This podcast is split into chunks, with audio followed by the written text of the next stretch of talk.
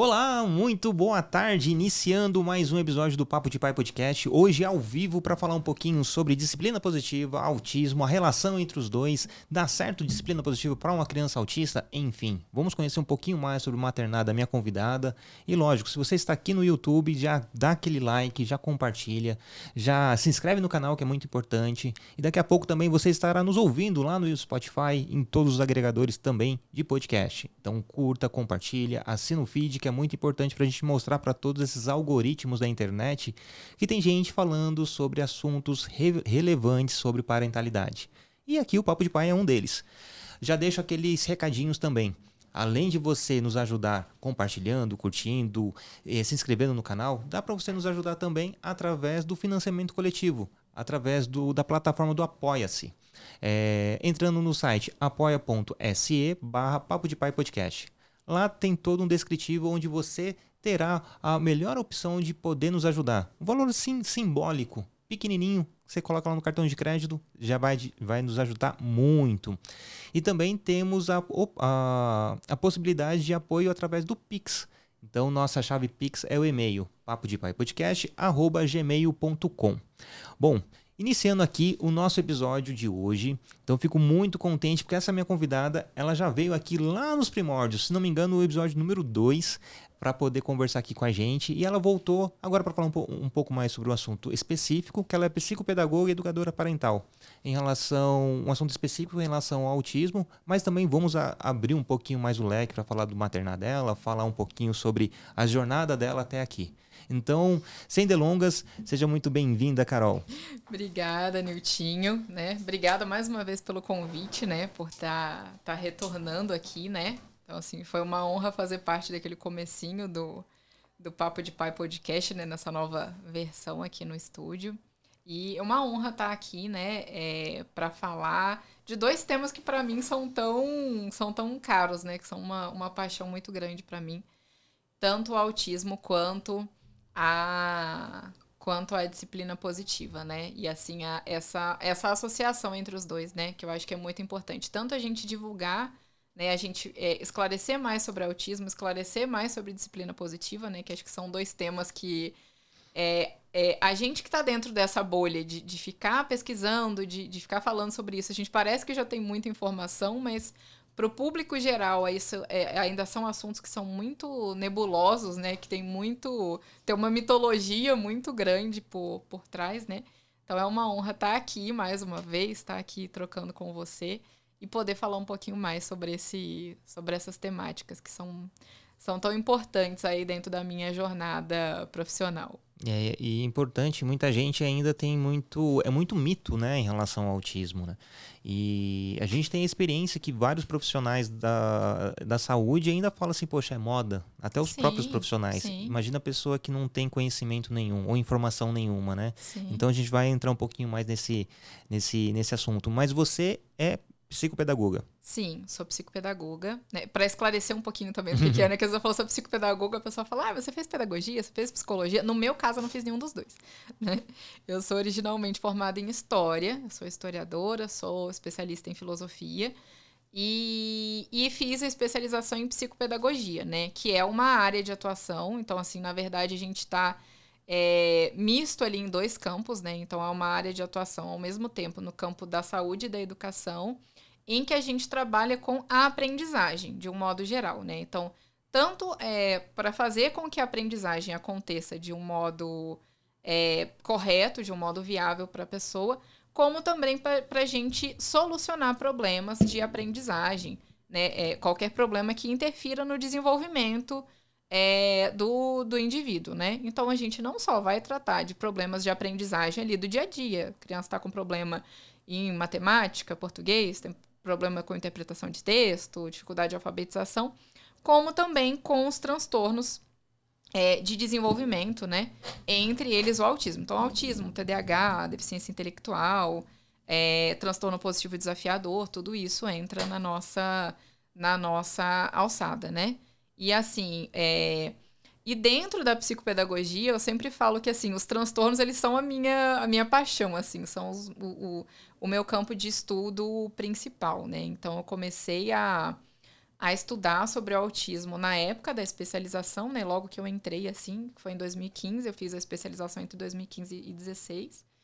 E para quem não sabe, a gente já entra já meio que tendo que pensar, porque você tem que fazer um trabalho de conclusão de curso, então você já tá ali tendo as matérias, mas já tendo que pensar sobre o que, que você vai falar, né?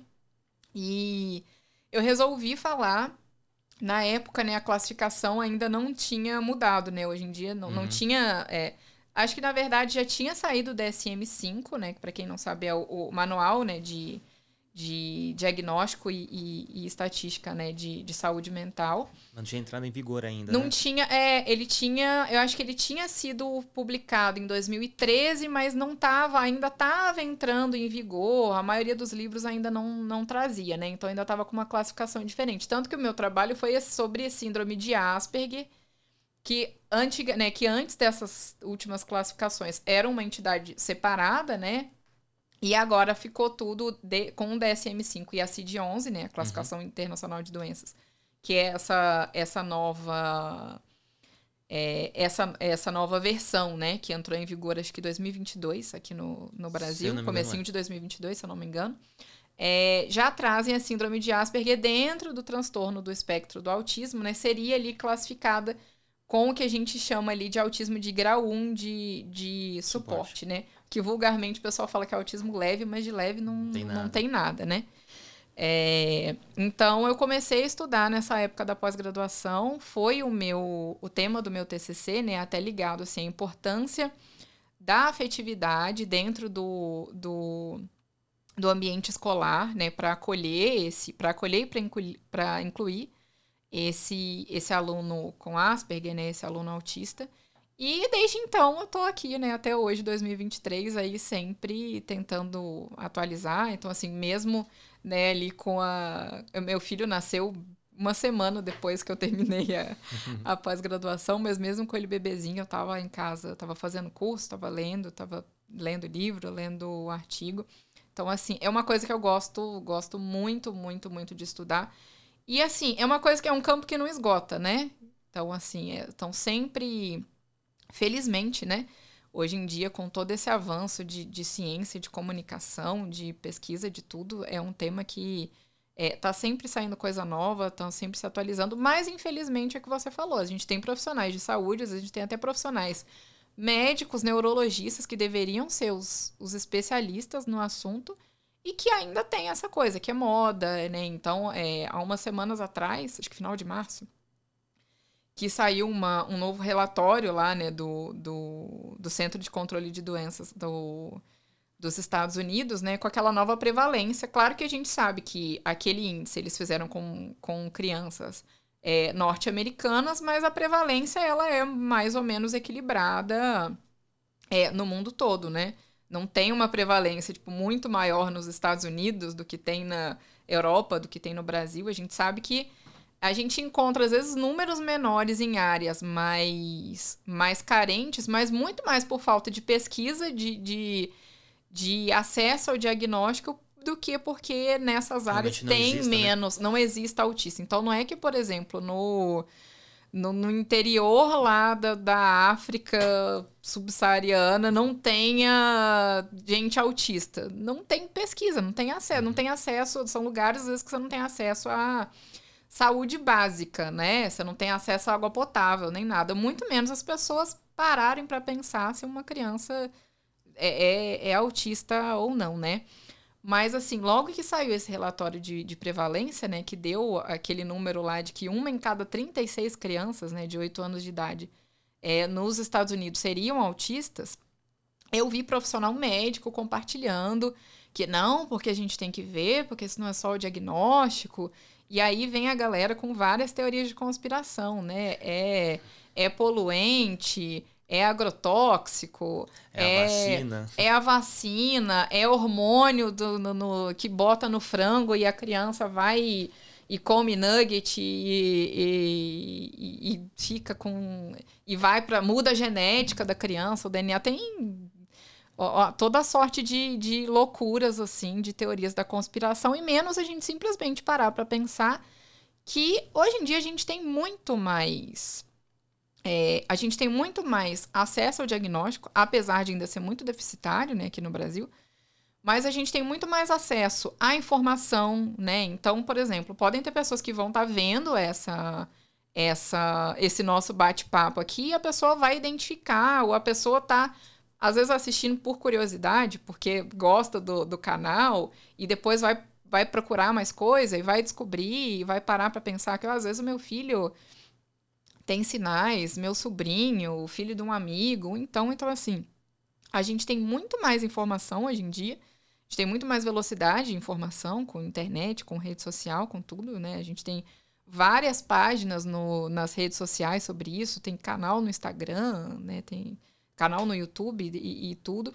E a gente tem muito mais facilidade, a gente tem muito mais financiamento de pesquisa, é, a gente, principalmente da década de dois, né, do, dos anos 2000, né, da década de, de 2000 para cá, é, a gente tem um avanço muito grande em diagnóstico de imagem, então as, o, as aparelhagens de tomografia, de ressonância magnética e tudo isso são infinitamente melhores do que eram. Avançados, né? Muito mais avançados. É um equipamento muito mais barato, então tem mais lugares.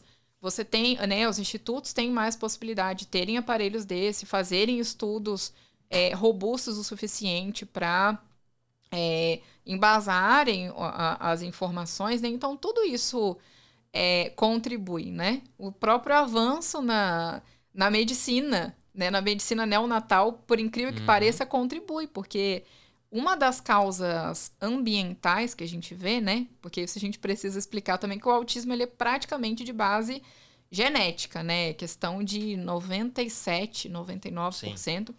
são de base genética, né? Genética, e acho que disso, acho que 81% é hereditário. Então, é passado de, de pai para filho, tanto que a gente tem uma incidência maior de, né, se tem um irmão autista, tem uma chance maior do, do segundo também também ser, tem uma chance aumentada. E, e rapidinho, só fazer um parêntese. Hum.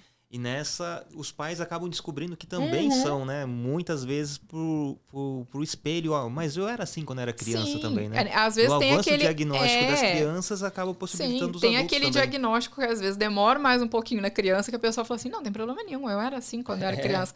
Aí a pessoa vai investigar e ela mesma vê que às vezes ela não tem o suficiente para fechar o diagnóstico mas tem os traços que a gente fala, né? Que, que, assim, cientificamente falando, a gente fala que é o fenótipo ampliado do uhum. autismo. Então, a pessoa já tem alguma coisa ali junta com o pedacinho que faltava do, da alteração ali da, do, do, do cônjuge, né? Do, do parceiro tal. E a, a, a, criança acaba vindo mesmo com, com todas as características, né? Suficiente para fechar o diagnóstico. E aí a gente tem uma porcentagem ali, né, pequena desse, desse fator, assim, que desencadeia o autismo, que, só, que é o componente ambiental. Que aí é quando o pessoal vem com a teoria da conspiração e fala assim, não, ó, ah, são as mudanças no ambiente, a poluição, a industrialização e coisa e tal. Não é. Né? O que a gente fala de ambiente é basicamente o ambiente uterino, é o ambiente que, que, de formação daquele indivíduo, de formação daquele cérebro, né? Porque o autismo, ele não é uma doença, então não tem cura, por mais que tenha gente que tente vender, não é uma doença, então não tem cura. Ele é um modo de funcionamento diferente do cérebro, né? Assim como todos esses transtornos de neurodesenvolvimento que a gente fala, né? O que é um transtorno de neurodesenvolvimento? Ele é um transtorno que afeta a, o funcionamento do cérebro, né? Que, que significa um funcionamento diferente do cérebro e que acontece durante o período de desenvolvimento, né? Se manifesta durante o período de desenvolvimento, ou seja, no período ali da infância, no máximo, comecinho ali da adolescência. E aí, só que esses fatores ambientais são esse ambiente de formação do útero. Então, é, é trauma durante a, a gestação. E trauma que a gente fala é, é queda, não é trauma, tipo, ah, a criança vai ficar traumatizada no útero. é trauma que a gente fala é, é a, a a mãe sofreu alguma, alguma queda, sofreu algum acidente, é, algum tipo de infecção que possa passar pro, é, pro bebê, uso de drogas lícitas ou ilícitas, né? Então, não, gente, a tacinha que a pessoa fala, ah, tacinha de vinho não faz mal, faz. Tá? Não, não, não tem comprovação nenhuma de que não faça, então Até porque seria um estudo totalmente antiético você dar Uhum. álcool para uma gestante para ver o que, que vai acontecer. Falar, vamos dar uma tacinha, vamos, vamos beber um pouquinho para ver se vai dar ruim ou não. Então é um estudo totalmente antiético, mas a gente não tem evidência nenhuma de que não tenha problema, né? Então, uso de droga lista ou ilícita, então álcool, tabaco, né, o cigarro, obviamente drogas ilícitas. É, e a né, complicação, quando a gente fala né, dos componentes do parto, alguma complicação do parto, é, falta de oxigenação. E aí entra um componente muito grande que é a prematuridade. Um dos fatores de risco ambientais para o autismo, né? São a prematuridade e o baixo peso ao nascer, que geralmente está ligado também à prematuridade, né? Geralmente quem nasce prematuro nasce com, com baixo peso porque ficou menos tempo ali na, na barriga. Então, principalmente esse finalzinho da gravidez, né, que é uma época que o feto já tá todo formado, então ele tá ali só lapidando, ele tá só ali se melhorando. Então, esse tempinho, às vezes, que o, o bebê fica menos dentro da barriga, ele afeta esse desenvolvimento totalmente completo, né, do, do cérebro. E se a gente colocar nos últimos 20, 30 anos, você tem uma sobrevivência muito maior de prematuro do que você tinha antigamente, né? Antigamente eu tiro até da nossa época, antigamente, tá, gente? A gente já. O antigamente já conta aqui a galera Já, da já. década de 80, 90. Mas hoje em dia, você vê prematuros nascendo, sei lá, com 30 semanas, com menos de 30 semanas e sobrevivendo. Né? Ah, ficam um tempo no, no, Incubadora. na incubadora, na UTI neonatal e tudo isso, tem um suporte, mas vão sobreviver com sequelas, né? Podem ter algumas sequelas, e entre essas sequelas, por assim dizer, né? Entre essas consequências dessa prematuridade, a gente pode ter qualquer uma, a qualquer um desses, desses transtornos de desenvolvimento, né? Então, autismo, TDAH, deficiência intelectual, todos eles podem podem vir disso, né? Então, assim, é muita coisa explicada pela ciência, com evidência de verdade, que contribui para esse aumento, né? Mas, infelizmente, a gente ainda tem muita gente, muito profissional, é, falando groselha por aí de, de autismo, né? Baseando o diagnóstico é, em estereótipo, né? Então, até assim como a gente estava conversando antes, né? De, de entrar ao vivo, né? É coisa de, ah, não, a criança abraçou o médico, cumprimentou o médico, ela não é autista, porque autista tem problema com. Autista não interage. Não é que autista não interage, né? Um, um dos fatores ali, né? Um dos, dos sinais e sintomas, né? Do grupo de sinais e sintomas é a dificuldade na interação social. Mas não é que a pessoa vai ficar. O, o autista é aquele estereótipo que a pessoa tem, que é daquele que vai ficar virado para pra, pra, pra parede, se sacudindo, se balançando, balançando, né? balançando sem falar com ninguém, né? Não é desse jeito. É, no caso, né, de quem procura o diagnóstico adulto, né, tem gente, ah, não, você fez faculdade, você casou, você não é autista, Uhum. Né, como se fosse um impeditivo que, assim, a pessoa autista, ela não vai, não, não vai ter vida, né, ela não vai ter uma vida funcional porque ela é autista, então não é, não é por aí, né, então, assim, é muita, tem muita coisa pra esclarecer ainda, né, foi o que eu falei, pra gente que às vezes tá dentro da bolha ali, parece que tá tudo muito esclarecido, mas as pessoas têm muito muito preconceito, tem muito mito e alimentado por profissionais que não se atualizam, né? Não é que a, a pessoa tem um CRM, CRP, CR, o que seja aí, que ela que significa que ela é uma uma boa profissional, né? Existem bons e maus profissionais em, em, Em em qualquer área. E, infelizmente, e, e- e o que eu vejo, às vezes até profissionais que são bons é, na sua área de atuação, são bons em, em determinado assunto, mas a gente tem o problema das redes sociais, que todo mundo quer ser especialista em tudo. E aí, às vezes, chega, né? Por exemplo, a gente tá aqui no mês de abril, né? Que é o mês de conscientização sobre o transtorno do espectro do autismo. E aí a pessoa tem aquela coisa assim, ah, eu preciso falar do autismo. né? Porque tá, tá aqui no assunto, eu preciso, preciso seguir a trend aqui, né? Tá todo mundo falando do autismo.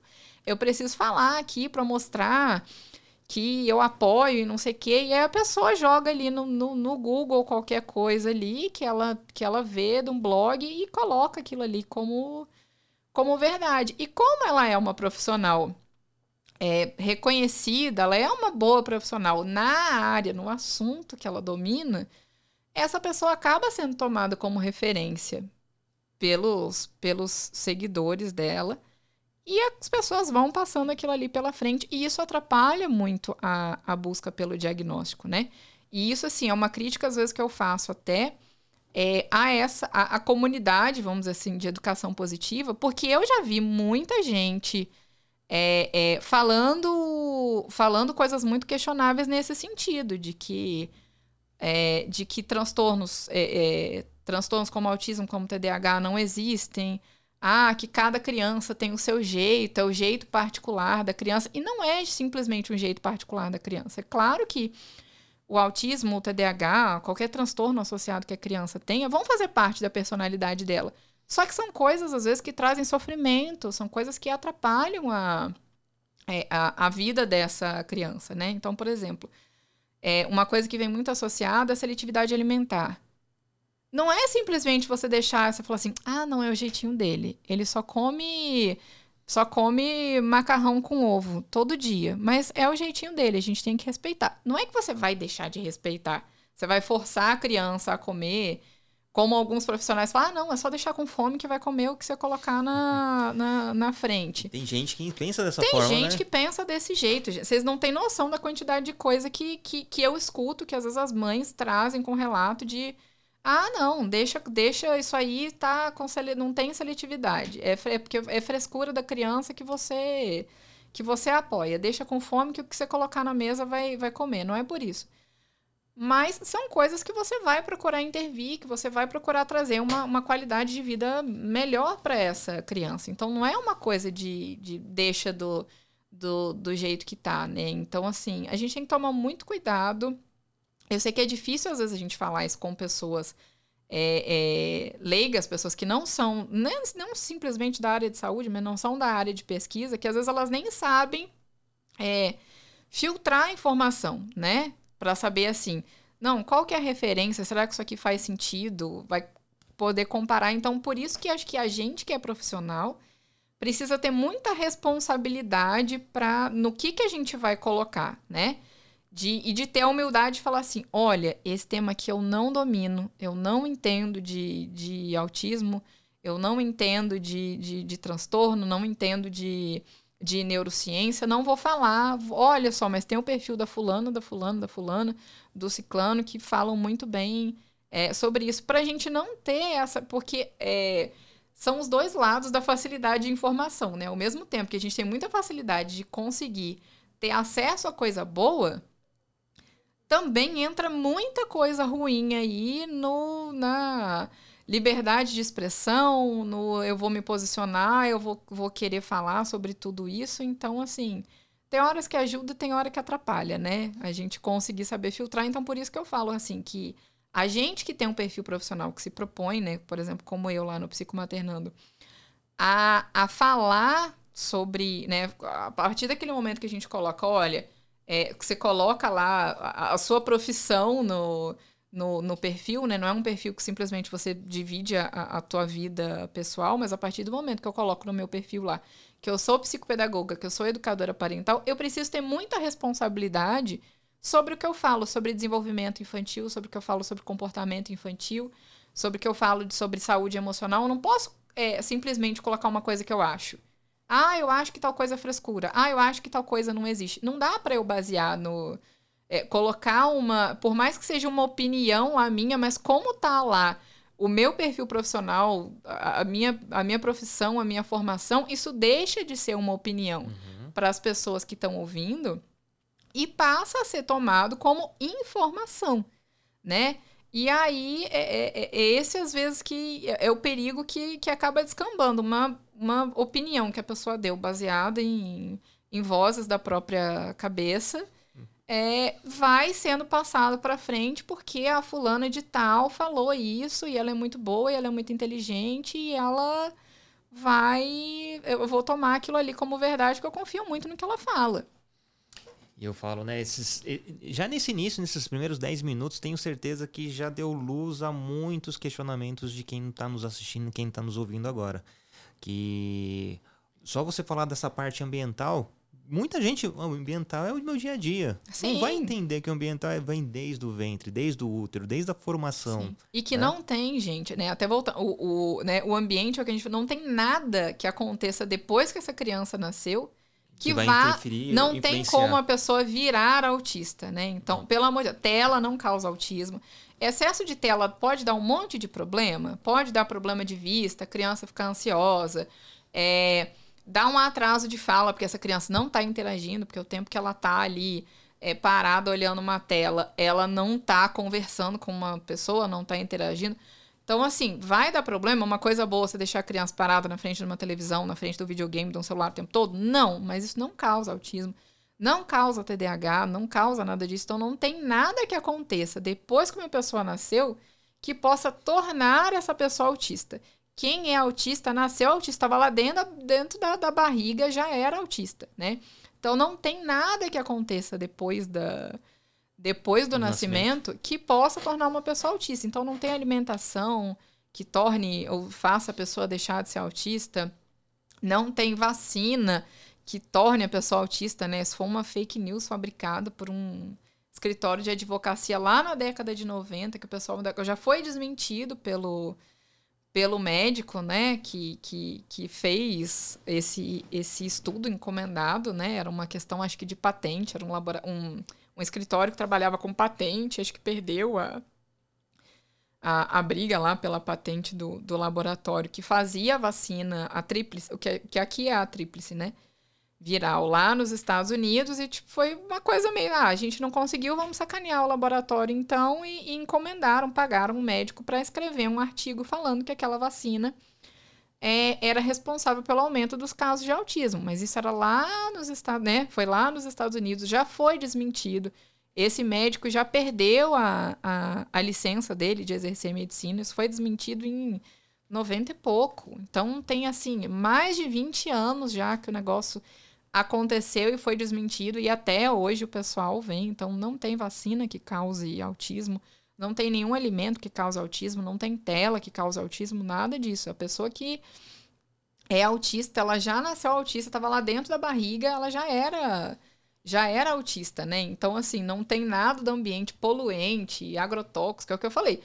Tudo isso faz muito mal em outros em outros sentidos. Vai fazer mal para o nosso organismo, mas não vai fazer ninguém Virar autista. virar autista, né? Não adianta você tentar ir para uma ilha deserta sem poluição, sem, com alimentação natural, com tudo que você tiver que nascer autista, vai Aham. nascer autista do mesmo jeito. E antes de a gente entrar na parte da, da dis- disciplina positiva, uma coisa que você falou que tocou aqui bastante, bastante forte, a, a questão de ser hereditário, né?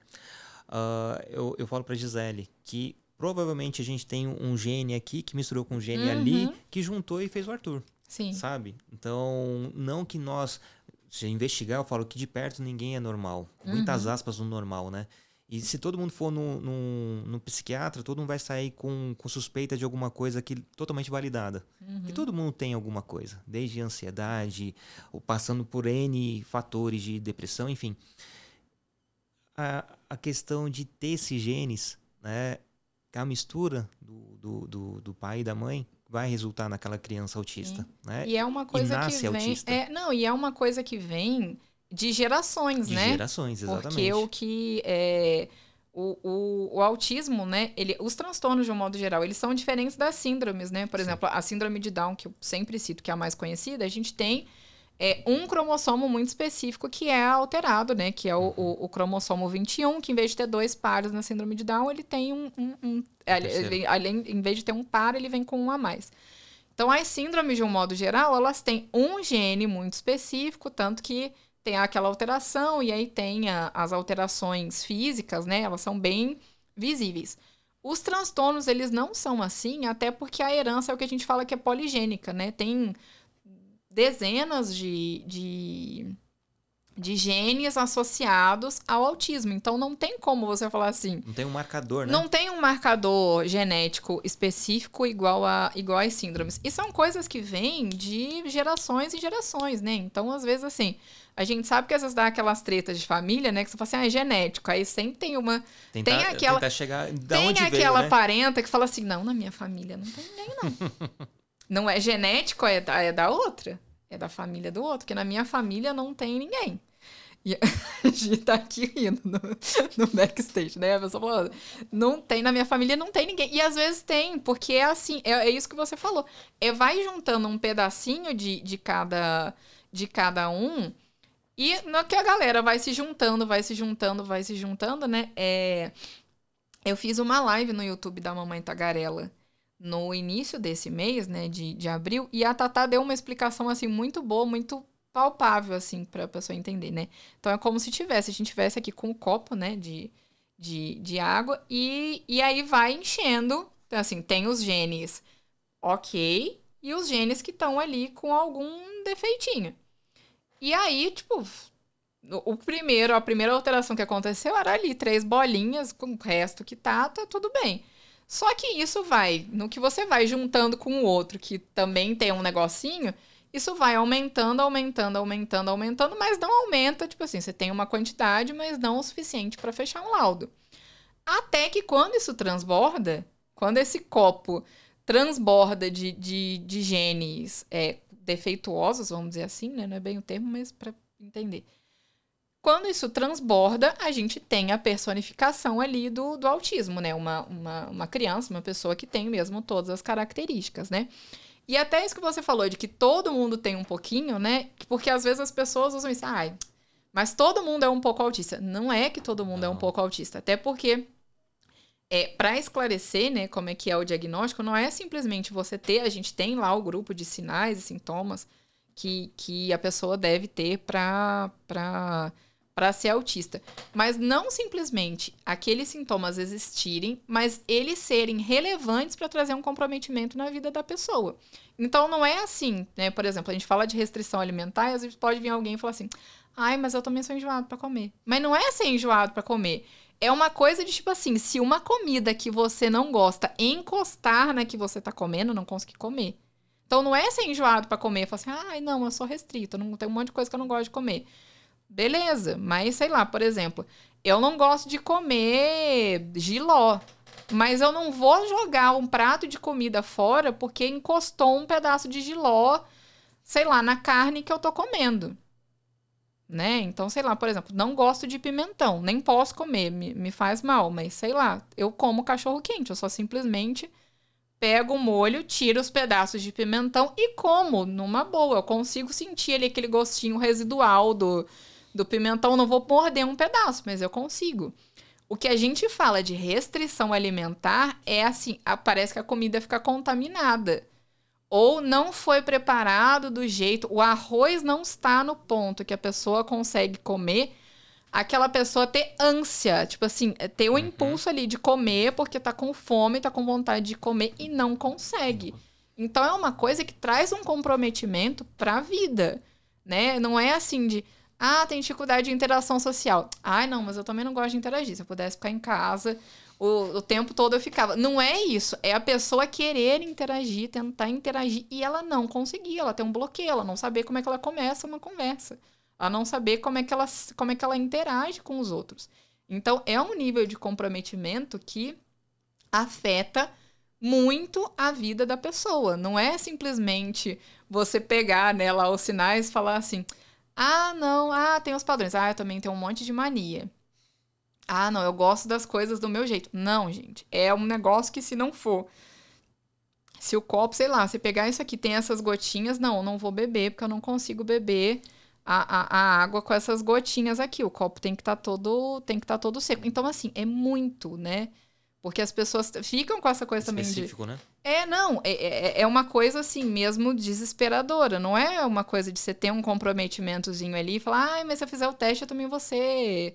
Também vou ser autista. Não é, não é por aí, né? A gente tem que ter um comprometimento que, que leve mesmo, que, que atrapalhe a vida da pessoa, né? É o que realmente dá, dá os, os graus de suporte, né? Uhum.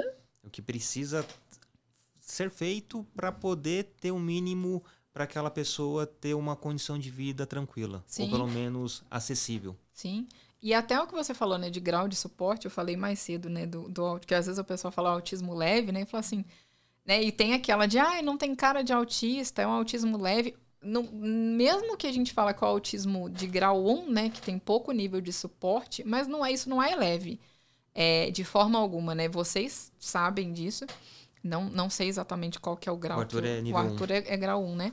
Então, assim, vocês veem a gente que acompanha, você vê que ah, o Arthur sai, o Arthur brinca, o Arthur canta. Se comunica. Se comunica, mas assim, quer dizer que esse suporte é isso. a pessoa vai conseguir, consegue, sei lá, ir ao banheiro sozinha, ela vai conseguir estudar, vai conseguir andar. Porém, ele é grau 1, porém ele tem as, as necessidades dele, né? As dificuldades dele. Por exemplo, banheiro, ele tem a dificuldade dele. Sim. É, é, ele vai ao banheiro sozinho, porém ele não consegue colocar corretamente uma cueca, Uhum. é, se limpar, né? Então, assim, é, é o que você falou, não é porque é grau 1 que ele consegue, ah, porque ele é social, porque ele olha no olho, porque ele fala muito bem, que ele não é autista. Sim. As pessoas esquecem das outras necessidades que ele tem muita dificuldade. Né? É aquele negócio de você ficar cinco, cinco minutinhos com a criança, Sim. ver ali superficial e achar, nossa, mas ele é normal. Sim. Né? É o que, o que eu falei. A gente às vezes vai olhar os. Vai, sei lá, o Niltinho vai colocar vídeo da- dos meninos e fala assim. Não é, gente. Toda criança fica. Fica pulando. Criança é agitada, né? Como, como a Gi mesmo falou, né? Quando tava no, no diagnóstico, tava do lado de fora da sala do médico, tá pulando e coisa Foi. e tal. E na hora de entrar no consultório, ele tá lá. Um bibelô, né? E se naquele dia não tivesse todo o calhamaço de, de documento ali, o médico não ia laudar o nosso filho. Sim. Então, assim. É só e- olhando pro Arthur, não, ele não é. É, e, e é bem isso, gente. E, e o, esse preconceito que as pessoas têm, né? Que tipo assim, ah, mas agora tudo é autismo. Eu acho que as pessoas pensam que assim, tipo, você passa no drive-thru e pega o, o laudo do. Você fala assim: olha, meu filho tem restrição alimentar, ele não consegue se limpar no banheiro, tem dificuldade pra se vestir. A pessoa fala assim: ah, não, aqui, toma o seu laudo de É, o laudo de autismo dele. É um sufoco para conseguir um, um, um laudo de qualquer transtorno. Não é uma coisa que você vai no neurologista, ele vai ter uma consulta de, de 20 minutos ali, que é uma consulta de, de convênio, e você vai sair com laudo. Vai pedir avaliação, tem que pedir até, né? Uma avaliação multidisciplinar. Então, vai ser avaliado com fono, vai ser avaliado com psicopedagoga, vai ser avali- avaliado com psicólogo. É, então, assim, tem um dado até que tem no livro do. Um livro chamado Mentes Únicas, que é do pessoal da Neurosaber, né? Da Luciana e do Dr. Clay Brits, que nos, que nos deixou há pouco tempo até, né? Infelizmente. Que eles trazem um dado, foi uma pesquisa de alguma revista. Não, não lembro qual foi, uma revista assim, médica, né? Que eles fizeram uma pesquisa em 2017, eu acho que tinha uma média ali de, de demora entre perceber os primeiros sinais de autismo e conseguir um diagnóstico aqui no Brasil de cerca de três anos. Então, quer dizer que mesmo que a gente consiga é, identificar precocemente os sinais, que às vezes isso não acontece, né? Porque você pega um bendito, às vezes, de um médico que fala, ai, não, deixa o tempo dele, ele só tá um pouquinho atrasado, mas é, é, é falta de estimulação e tal. Então, mesmo que você às vezes consiga ali, com um ano e meio, dois anos, é, começar a ver ali os primeiros sinais, se você for por essa pesquisa, você ia conseguir o laudo lá quando a criança tiver uns, uns, uns quatro para cinco anos, né? Então, assim, demora, porque são poucos profissionais que atendem que são especializados, então tem uma fila ali. Se a gente for colocar isso no atendimento público, então, do SUS, é mais ainda, porque aí você tem que ir no marcar no pediatra, e aí o pediatra pede encaminhamento para o neuro, aí você entra na fila e tem lá seis meses ou mais para você ficar na fila para ir no neurologista. Às vezes não consegue marcar a tempo. Aí aquele encaminhamento vence, você tem que voltar lá no pediatra para pedir o encaminhamento de novo. E aí o neuro, ah, aí você consegue ir no neuro. Aí o neuro fala, vê lá os sinais. Não, ó, tem alguns sinais mesmo, vamos investigar. Aí você vai fazer esse, essa investigação com essa equipe multidisciplinar. E aí tem profissional que não tem, por exemplo, não tem psicopedagogo pelo SUS. Não. Você tem que fazer particular. E às vezes não dá para fazer. Ou você demora, você fala assim, tem que juntar um dinheiro para fazer.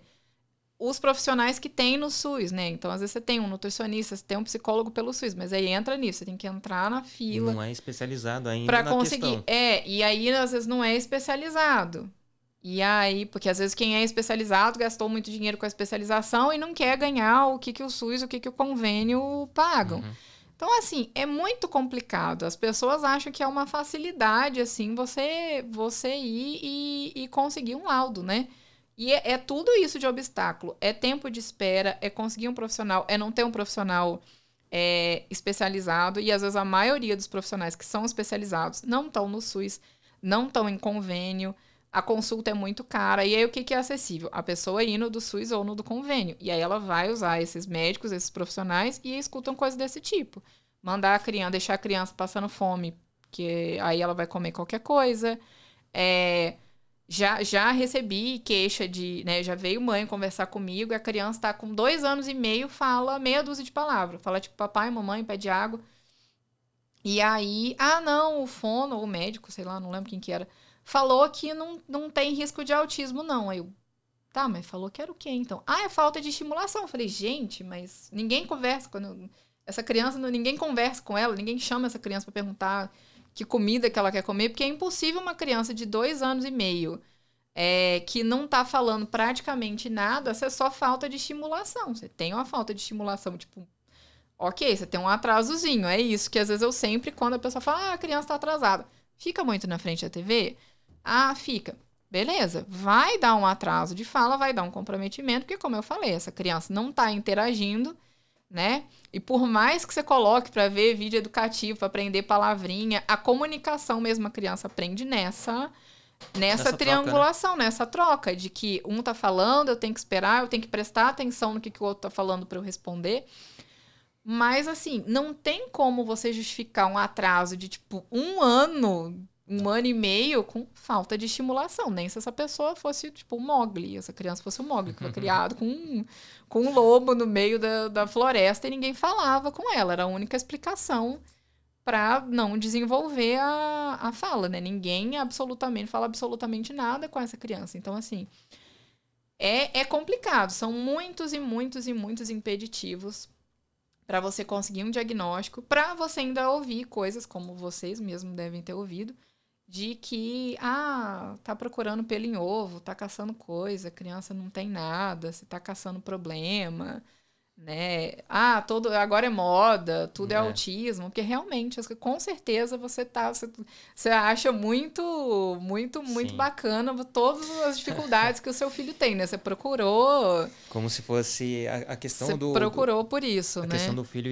idealizado, né? Uhum. Então eu vou ser pai, eu quero que meu filho seja assim. Esse é autista, de suporte 1, suporte 2, uhum. suporte 3. E assim, não, não é isso, né? É, ah, não, eu Como quero um pessoas... autista, eu quero um TDAH, é. eu quero esse outro aqui que tem restrição, que, que só tem restrição alimentar, hum. que é tipo. Só criar uma criança típica é. Tá, tá de boa, né? É, eu tô querendo e uma criança mais... típica já, já demanda muito, muito esforço. Né? E a questão da disciplina positiva.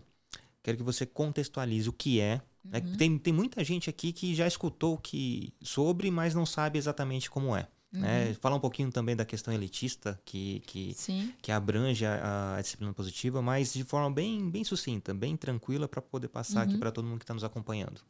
Bom, é, o que a gente chama, né, de disciplina positiva, ela tem um... Eu sempre falo, né, que assim, a disciplina positiva, ela não foi tirada também de vozes da cabeça, é, né? Não. Ela tem um embasamento, ela foi criada, né, pela, pela Jenny Nelson, que é... Ela, ela é terapeuta, né, lá nos Estados Unidos.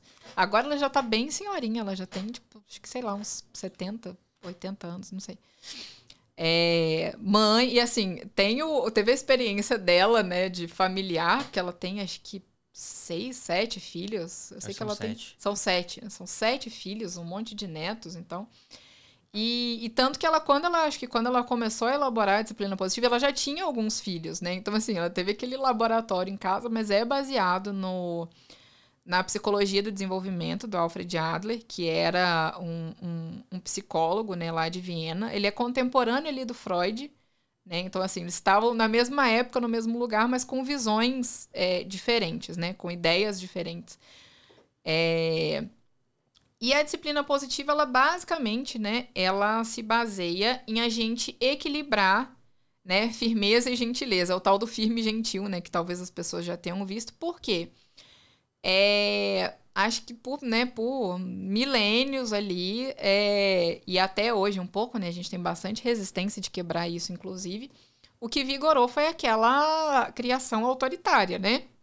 Que a criança tem que se submeter ao adulto, a criança tem que ser obediente, muitas vezes uma criação violenta, que você usa de violência, você usa de força física, você usa de alguma forma de coerção para fazer com que essa criança siga as suas vontades, faça o que você quer. E é o que, que aconteceu, né? As pessoas, principalmente do, do meio do século passado para cá, né? A gente começou a ter mais é, a ter mais estudos sobre infância, que até então as crianças elas eram tratadas como mini adultos, né? Então ali a partir da década, né, ali de 1950, 1960, a gente começou a ter mais estudos sobre a infância, sobre saúde mental infantil e tudo isso, e as pessoas começaram a falar assim, não, olha, não dá para ser desse jeito, né? Não dá para criar criança desse jeito. Então, assim, não, a educação positiva ela não é uma coisa tão recente quanto parece, né? Mas aí o que que. E, e até a experiência pessoal dessas pessoas, né? Que, que sofreram com os castigos, com a violência, com o autoritarismo do, dos pais. Muitas pessoas tiveram essa noção de assim. Não, eu quero, eu vou criar meu filho totalmente diferente do que eu fui criado. Não quero oferecer isso que eu recebi dos meus pais para o meu filho. E a pessoa ia para um espectro também totalmente diferente, totalmente oposto, de não colocar limite nenhum, de não colocar regra nenhuma. Tipo, deixa a criança ser feliz e, e ser criança e fazer o que ela quer. E depois, mais pra frente, ela, ela aprende aí a conviver em sociedade, ela aprende a, a respeitar regras. E isso também não dá certo, até porque, assim, é, a permissividade, né, você deixar a criança totalmente sem regras, sem limites, ela traz insegurança para a criança, porque essa criança não vai conseguir saber é, o que está se esperando dela, o que, que ela precisa fazer, o que, que ela deve fazer, né? E, e, e nada disso. Então, essa criança, ela precisa. Né? É, a gente vive em sociedade, a gente precisa de, de, de, de regras, né? A gente tem regra de trânsito, a gente tem código de direito do consumidor, a gente tem tudo, tudo precisa de, a gente precisa ainda de, de regras, né? Mas essas regras não precisam ser passadas de um modo violento, de um modo autoritário, né? Como a gente sempre fala, as crianças podem participar da, da, da elaboração dessas regras, elas podem participar da, da, da construção desse ambiente que elas vivem, né? É, e uma, uma coisa, né, uma das bases principais, assim, da disciplina positiva, até dessa psicologia, né, do, do Adler é que todo ser humano ele tem dois objetivos fundamentais com o comportamento dele, né? Que é se sentir aceito e se sentir pertencente, né? Na verdade, se sentir importante, se sentir pertencente no, no ambiente em que ele está convivendo. Então, seja em casa, seja na escola, seja na escola, né? Seja na catequese, seja no, na escolinha de futebol, onde quer que ele esteja, né? Então, assim, o que a gente busca com a disciplina positiva é isso. A gente é, educar as nossas crianças, né? Transmitindo valores, é, transmitindo habilidades de vida que elas precisam ter. Então, ensinando a criança a ser responsável, a ser é, empática, a compartilhar, a ajudar o próximo é, é, e, e tudo isso mas de uma forma que a gente transmita esses valores de uma forma respeitosa, né? De uma forma que a gente trate a criança com, com igual valor, né? Eu sempre falo assim, é a gente colocar na cabeça que criança é uma pessoa, Sim. né? Porque às vezes parece que a sociedade pensa que as crianças elas são outros seres, né? Você só passa a ser gente depois que você faz 18 anos de idade. Porque enquanto é criança, é adolescente, tem que ser conduzido, tem que fazer o que os outros querem, né? Tem uma, uma tirinha que é bem difundida, talvez as pessoas já tenham visto nas redes sociais, que o pai tá falando com a, com a menininha pequena assim, ó. Quando você crescer, eu quero que você seja é, independente, autônoma, é, né? Fale o que você pensa tal, mas agora eu quero que você é, siga tudo que eu siga tudo que eu falo né? Da mesma forma, quando a gente fala, né? é, Parece que a gente está xingando a, a, a pessoa quando a gente fala que é, você não pode bater para ensinar a criança a fazer nada, né? Então, um, um dia desses eu ainda tinha feito um, um, um post, uma provocação justamente com isso. É, se você tá num, num relacionamento, né, é, em que o marido bate na, na, na esposa, qualquer relacionamento que você tenha, né? Marido bate na esposa, você vai virar pra, pra, pra essa mulher e vai falar assim: sai de casa, porque esse cara é violento, esse cara bateu em você, você tem que parar com esse relacionamento, você tem que acionar uma medida protetiva, você não pode deixar esse cara chegar perto de você nunca mais. Se você tá numa criança, tem duas crianças na escola, você tem irmãos e eles estão se batendo, você vai falar que não pode bater porque aquilo ali foi agressivo.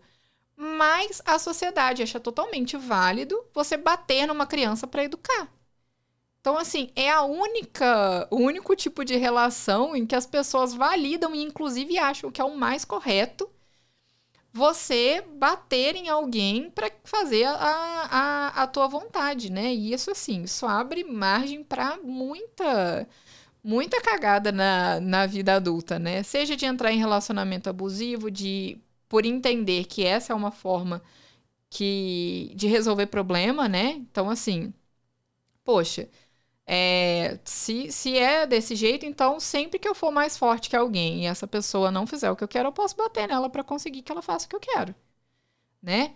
E do mesmo jeito, você se submeter, no caso principalmente das mulheres, a uma relação abusiva, por entender, por, por essa confusão que isso causa, porque a narrativa que, que as pessoas geralmente usam de que é, não, eu tô fazendo isso aqui, eu te dei essa palmada pro seu Eu te bem porque eu te amo, pra você aprender.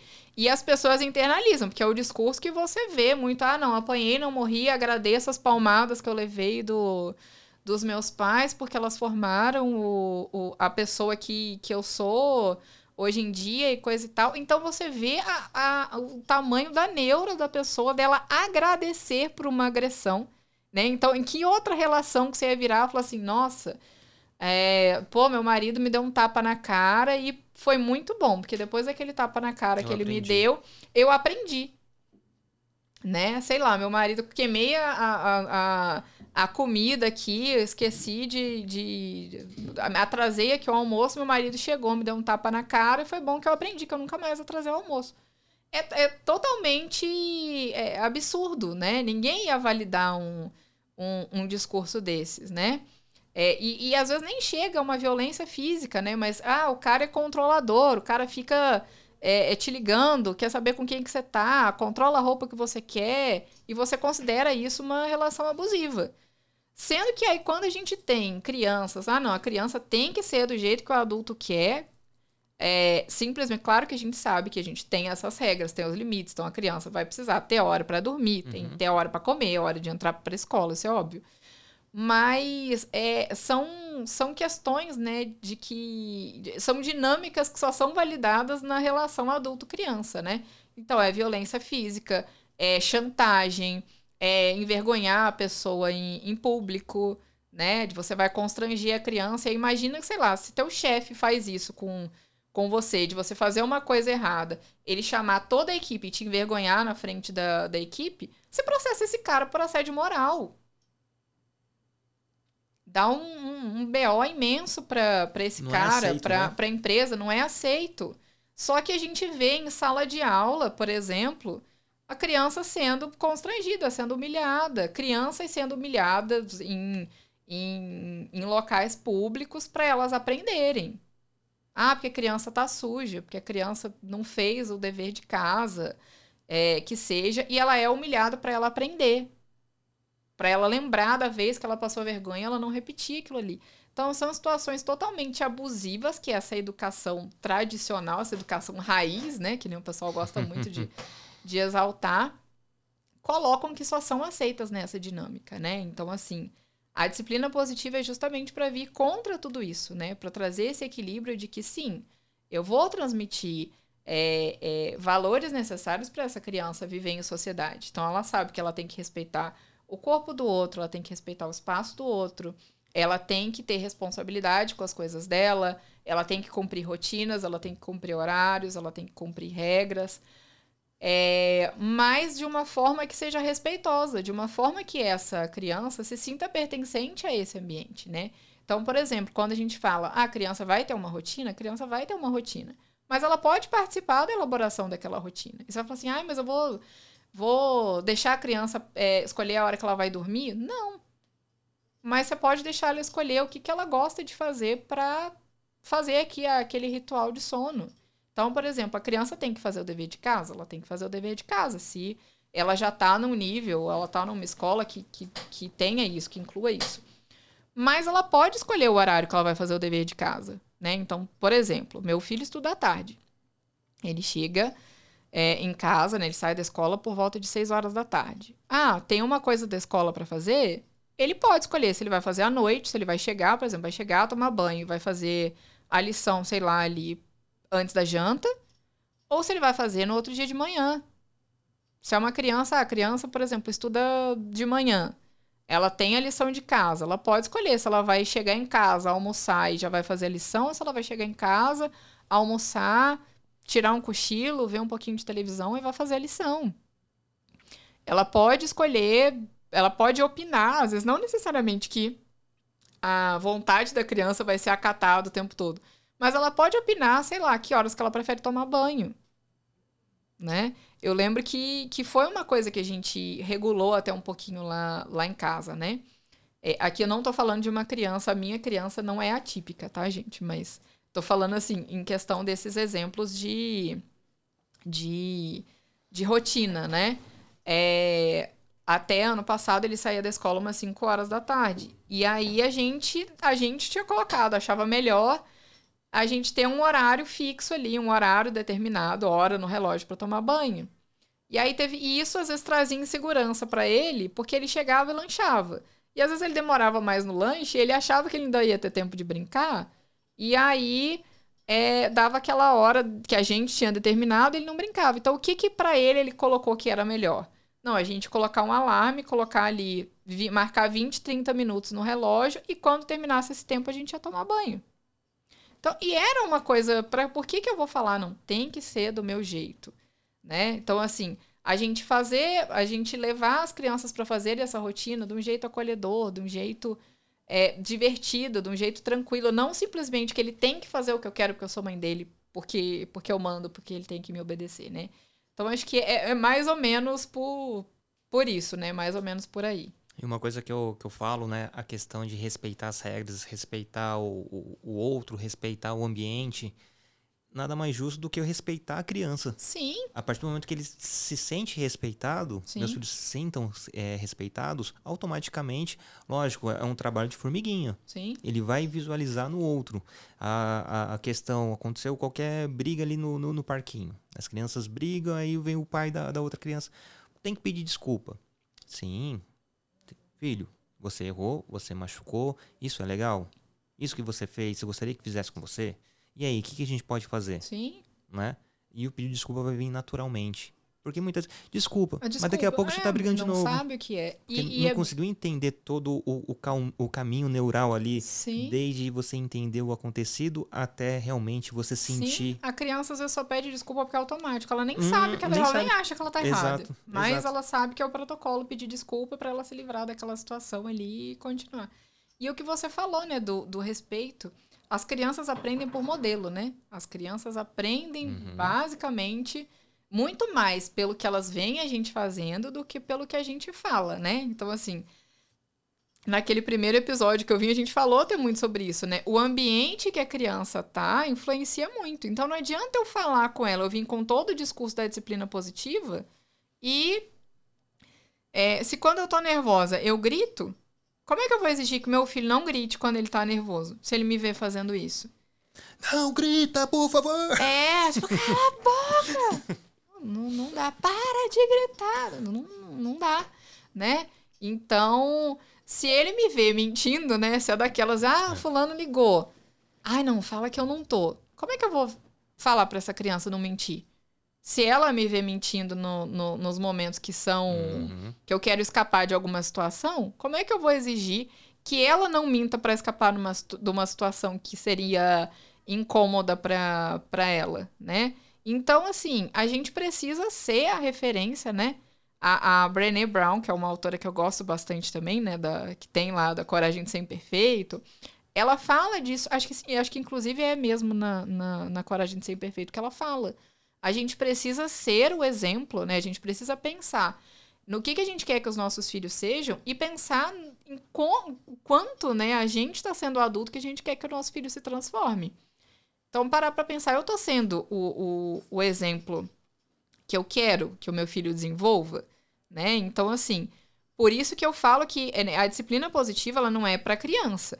Né? Não, a disciplina não. positiva ela não é para educar a criança, ela é para educar o adulto, para que esse adulto se transforme e consiga educar melhor essa essa criança, né? E aí é nesse ponto que muita gente desiste, que às vezes o pessoal vem uhum. falar, ah, você atende, não sei que, como é que é.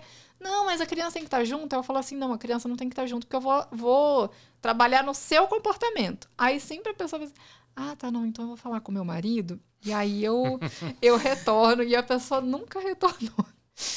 Porque é, é difícil, né? A pessoa virar e falar assim, não, mas espera aí, eu vou ter que mudar? Porque geralmente a pessoa entra em contato porque ela quer fazer com que a criança é, obedeça. Ela quer fazer com que a criança siga o que ela, o que ela precisa fazer, né? É, e não, ela não quer se transformar, ela não quer falar assim, não, olha, eu quero aprender a lidar com o comportamento da criança. Né? É, é muito difícil a pessoa chegar uhum, já nesse uhum. amadurecimento de falar assim, Carol, olha, eu, ah, eu sou muito estourada e tal, eu sou muito sem paciência, eu quero saber lidar melhor com meu filho, eu quero saber ter um equilíbrio emocional para falar com meu filho. Não. Ah, não, olha, o comportamento do meu filho, da minha filha tá muito difícil, coisa e tal. Eu quero saber como é que eu resolvo. E da Malta fala, se tu souber como é que resolve, me conta, porque eu ainda não descobri. Mas, né, tanto que o dia que a gente tá mais nervoso, a criança vai estar tá mais nervosa também, porque ela vai ter aquele contágio emocional, né? Isso é neurologicamente explicável até. Então, assim, a gente precisa ser o que a gente quer que a, que a, a criança seja, né? E aí é nesse ponto que muita gente não, não, não quer fazer parte, né? A pessoa quer mudar o outro, mas não quer saber o que, que ela precisa mudar. Qualquer relação, né? As pessoas não se dão conta de que a relação pais e filhos, professores, alunos, ela é uma relação. Então, ela precisa que todo mundo ceda um pouquinho, que todo mundo faça por onde ali que essa relação dê certo, né? Uhum. Não é só modificar o outro. E levando em consideração que a criança é um ser, né? E que tem vontades próprias também. Sim, tem é... vontades próprias, tem um temperamento próprio. E aquela história assim, criança não tem que querer. Criança não tem que pensar ou achar ou sei lá o quê, sabe? Então, uma coisa que você colocou que, que é fato, né? Eu coloco assim, eu, eu mudei essa, essa chavinha já há bastante tempo. Quando eu conversar com meus filhos, eu não falo assim, você tem que obedecer. Não, você tem que respeitar o papai. Sim. Eu praticamente eliminei o obedecer da minha. Sim, eu, não, eu também não falo obedecer. E aí teve gente que tomou ranço mortal de mim, porque eu falei, não cria meu filho para ser obediente. Também não. Porque eu falo, assim, e eu falo, o, é, eu falo lá, o, o, que o Sam mesmo fala que eu falo quais são as três palavrinhas mágicas, né? E uhum. ele fala educação, porque a, a, base, né, da disciplina positiva é a gente falar que criança precisa ter respeito e cooperação. Só que cooperação para palavra para criança pequena é uma palavra muito complexa, né? Então ele sempre fala que a gente tem que ter educação, né? Então fala a gente tem que ser educado com os outros, tratar todo mundo com respeito e se ajudar. Então ele fala que educação, respeito e ajuda. A gente precisa tratar todo mundo com respeito. Não é ele me respeitar uhum, porque eu sou mãe dele. Uhum. Eu tenho que respeitar ele como eu tenho que respeitar qualquer ser humano.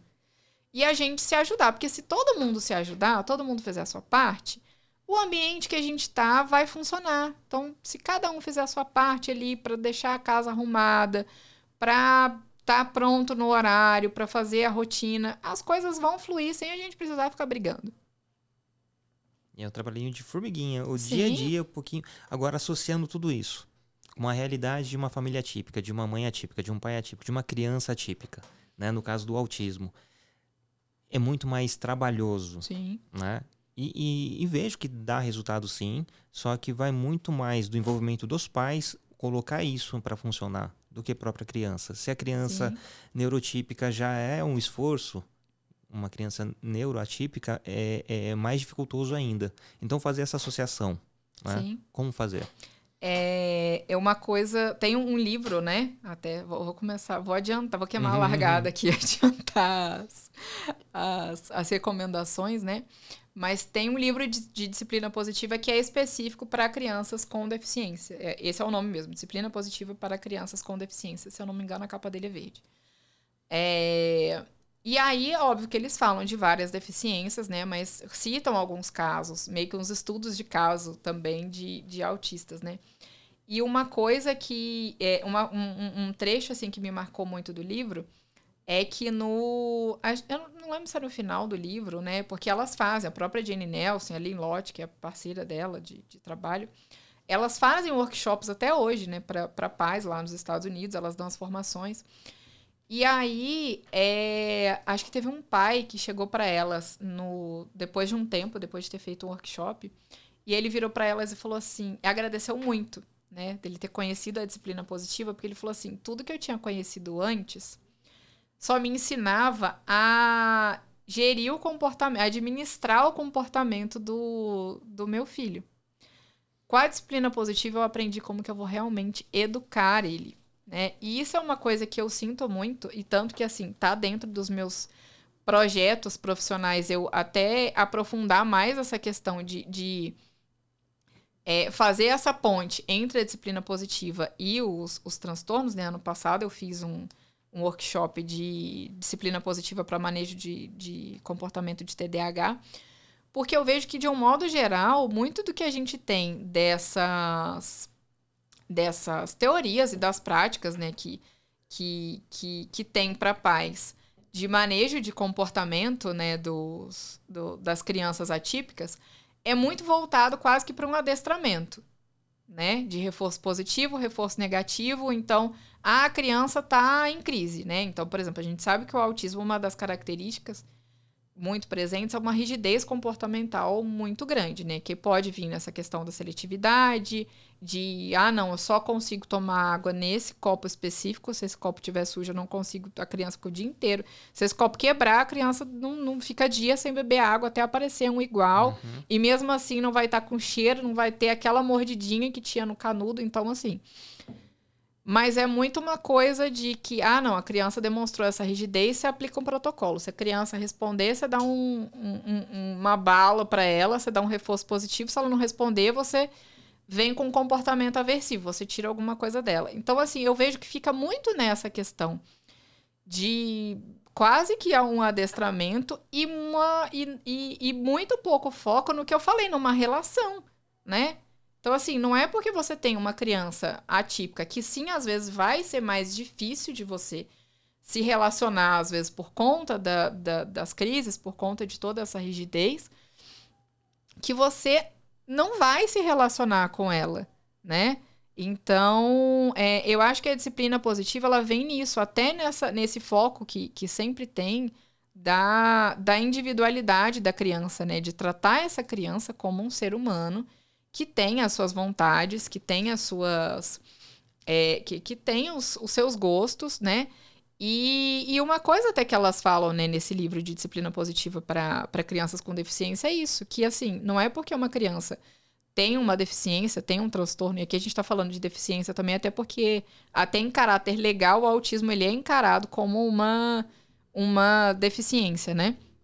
Invisível, mas é uma, uma deficiência é, é que as crianças com deficiência, elas também têm vontades. É, não é porque uma criança é autista que tudo do comportamento dela é sobre o autismo. Não, essa criança também vai ter vontades, tipo, só porque ela tem. Ela pode ter crises. É, ela vai ter crises sensoriais, vai ter crises por conta da rigidez do autismo, mas às vezes ela vai simplesmente fazer também, em alguns momentos, ela simplesmente vai fazer o que a gente vulgarmente chama de birra. Não são todos os comportamentos que vão ser voltados pro, pro autismo. Ela vai ter as vontades dela, ela vai ter as necessidades dela de apego. Então, não é porque, por exemplo, a tua criança não aceita, às vezes, ser tocada, ela não aceita é, um abraço, ela não aceita muito contato físico por causa do, do, do, do transtorno, por causa das questões sensoriais, que ela não precisa desse aconchego. E aí você precisa olhar para essa criança e entender que, não, essa criança aqui é autista Mas ela também tem essas necessidades que eu falei de comportamento. Ela tem essa necessidade Totalmente. de se sentir importante, de se sentir aceita. Como que eu vou fazer para que essa minha criança se sinta importante, se sinta capaz de contribuir com alguma coisa, se sinta aceita, né? Então, sei lá, poxa, é, o meu filho tem muita facilidade para para alguma coisa.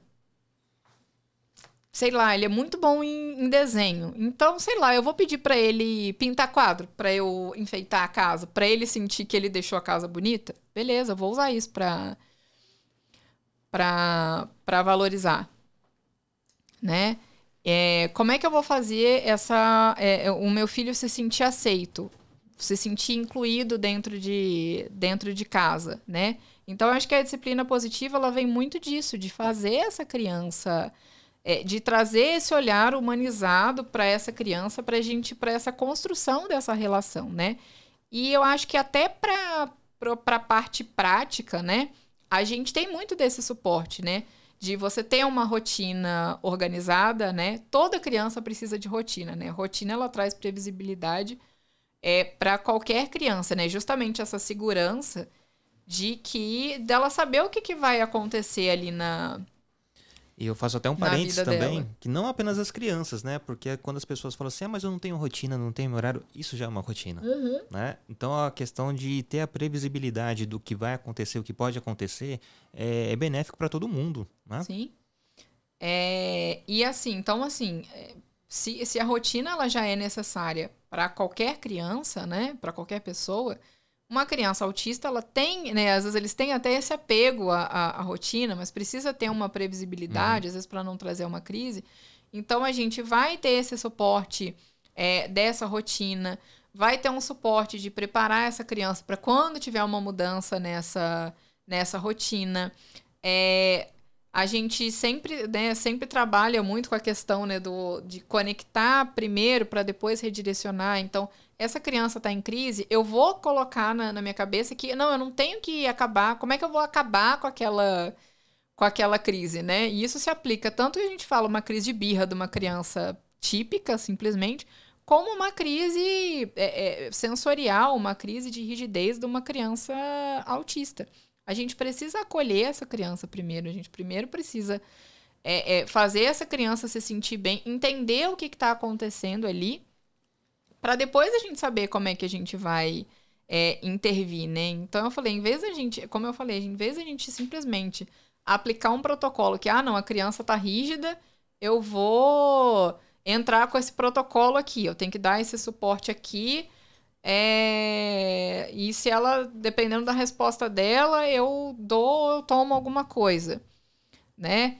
E, e em vez disso, trazer esse acolhimento, de falar assim, primeiro eu vou trazer conforto para essa criança, para depois eu tentar conversar com ela de alguma forma, né? É, mesmo em crianças que não sejam verbais, se você vai, sei lá, você vai ter lá o, o suporte, né? É, é, de em imagens, né? Por exemplo, que a gente tem ali o PEX, né? Que é o, o, o a parte ali pictográfica. Você vai ter carinha, você vai ter um, um quadrinho ali de carinha triste, feliz, com raiva, com fome, para criança tocar, ide- né? apontar ali, identificar o que ela vai fazer, né? Óbvio que você vai ter é, é, ferramentas diferentes para cada tipo de, de suporte, né? Que essa criança precise.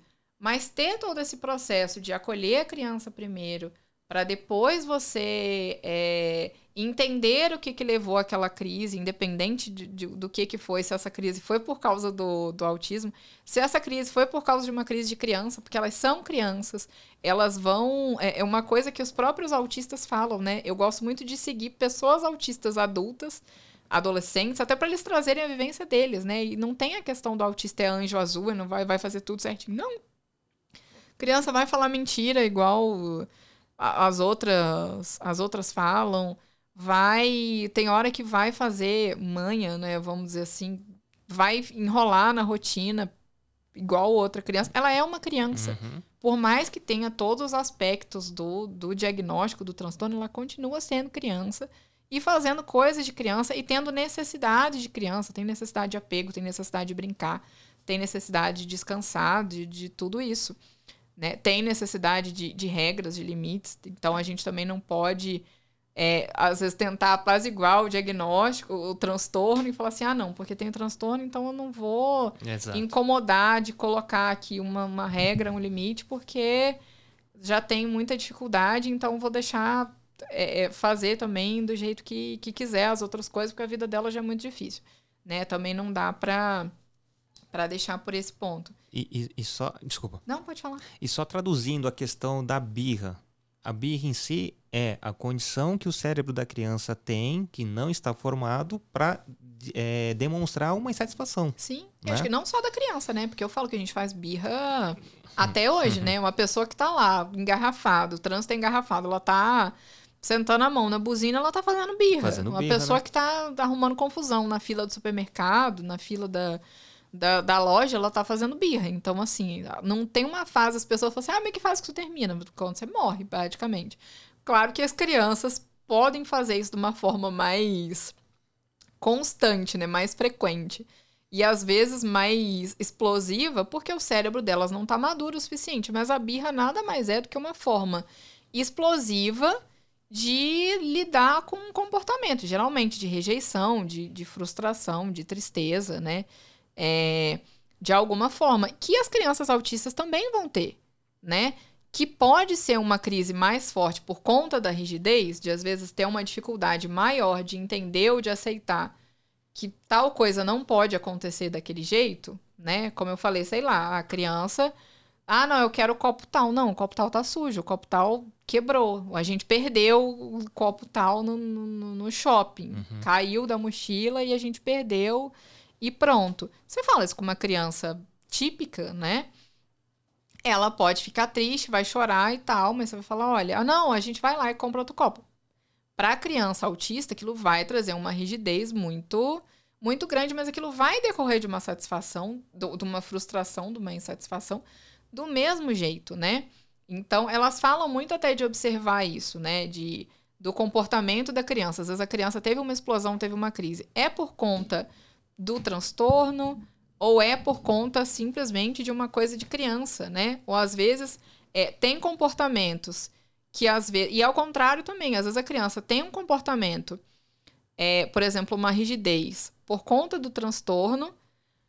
O adulto interpreta aquilo como birra, como manha, e aí aquilo acaba virando uma disputa de poder com a criança. Então aquilo começou como um comportamento que não era intencional, vamos dizer assim, mas por conta da reação que o adulto teve, aquilo vira uma disputa de poder, aquilo vira um, um, um conflito, né? Então, assim, a disciplina positiva, ela vai ajudar é, os pais, como eu sempre digo, a disciplina positiva é para ajudar os pais. Então, ah, a disciplina positiva vai ajudar a criança autista a ficar mais calma? Depende do que os pais fizerem, Uhum. né? Não vai mudar o transtorno, não vai mudar o grau de suporte, não vai mudar nada disso. Mas acho que vai mudar esse olhar mais humanizado, né? Que, que vai trazer para o comportamento da criança. Como é que eu vou responder é, ao comportamento dessa criança? Como é que eu vou me relacionar com essa criança? Como é que eu vou é, criar laços, né? Porque às vezes também eu vejo que né, é, é tanta necessidade, é tanta terapia, é tanta coisa, é tanto suporte, que às vezes os pais não se dão conta de que eles precisam sentar e brincar com a criança, como qualquer criança. Então, obviamente, ela precisa do suporte de terapias, e aí a gente tem toda a determinação lá de quantas que o médico vai falar, de quantas horas de terapia por semana precisa, de quais terapias precisam, que também vai ser muito individualizado, né? Não tem uma. Ah, não, todo autista precisa fazer tal, tal e tal terapia. Vai depender da, da, das dificuldades de, de cada um. Mas as crianças também precisam ser crianças, elas precisam de ter tempo para brincar, elas precisam ter um tempo que seja que a gente vai sentar e vai televis ver televisão junto com elas, que a gente vai sentar no chão e vai brincar do que vai, vai seguir o, o, a liderança delas, né? Ah, a criança só gosta de ficar, a criança gosta de ficar lá sentada é, é, empilhando as coisas, enfileirando as coisas. Beleza, senta e faz isso com ela. Ou aproveita até aquele momento ali para ensinar alguma coisa. Ah, ela tá enfileirando as coisas, beleza, mas ela tá enfileirando coisas de cores diferentes, ela tá ali enfileirando por tamanho. Começa a mostrar para ela, ensinar tamanho, ensinar cor e tenta fazer uma historinha, né? Com, começa ali, aproveita aquele, aquele momento ali de apego de vocês para entrar no, no, no mundo dela, né? Para construir essa relação e não simplesmente, como esse pai falou, simplesmente ficar administrando o comportamento da criança, né? Não é uma, não é um objeto ali, não é uma uma empreitada ali que você tem que administrar, é uma pessoa, é né? uma propriedade, né?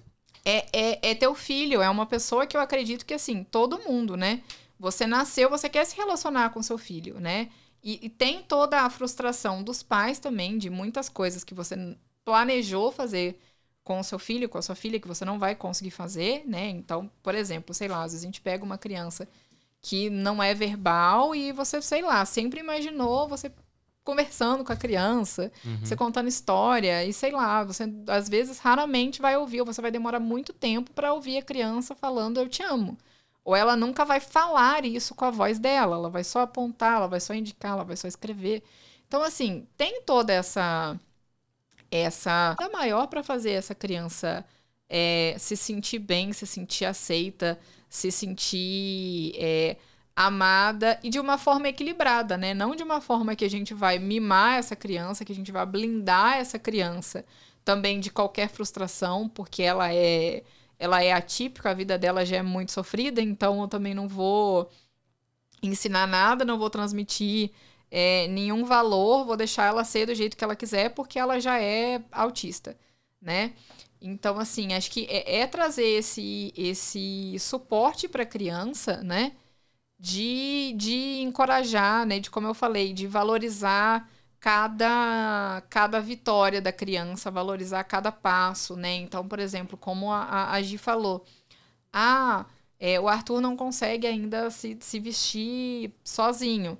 Cara, o dia que ele conseguir botar, sei lá, uma perna da calça sozinho, celebrar. valoriza isso, celebrar, entendeu? Porque pra, pra gente pode ser uma coisa muito muito simples, mas para ele resultou uhum, numa uhum. evolução uhum. muito grande, né?